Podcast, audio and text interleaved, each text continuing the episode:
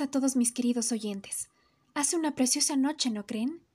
Este sábado, 25 de septiembre, arrancaremos con novedosas informaciones que les servirán a ustedes en un futuro, tanto para sus negocios pequeños como grandes.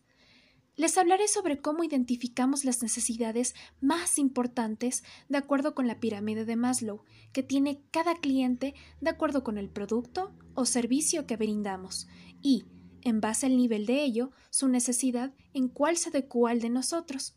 Sin más que decir, comencemos.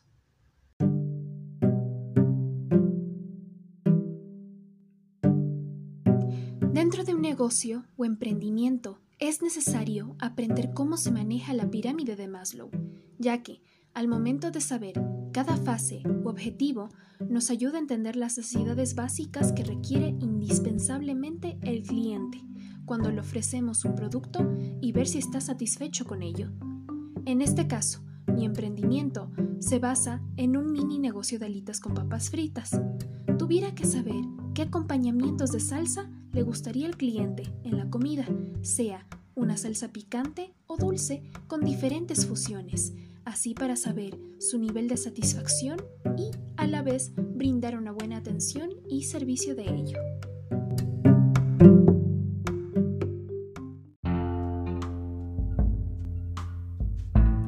Al momento de conocer cada etapa que hay en la pirámide de Maslow, se requiere reconocer y saber cuál cabe según el producto que ofrecemos. En este caso, mi producto se ubicaría en una necesidad básica o también llamada fisiológica, debido a que es importante que el cliente consuma un alimento, sea tanto para satisfacer su necesidad del hambre que pasa en ese momento, para sobrevivir y estabilizarse con ello, ya que ayuda a mantener en equilibrio el metabolismo y brinda energía en todo el cuerpo durante el día.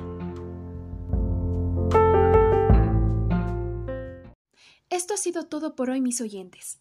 Espero que les haya servido esta información, como a mí me fue de utilidad al haber compartido esto con ustedes.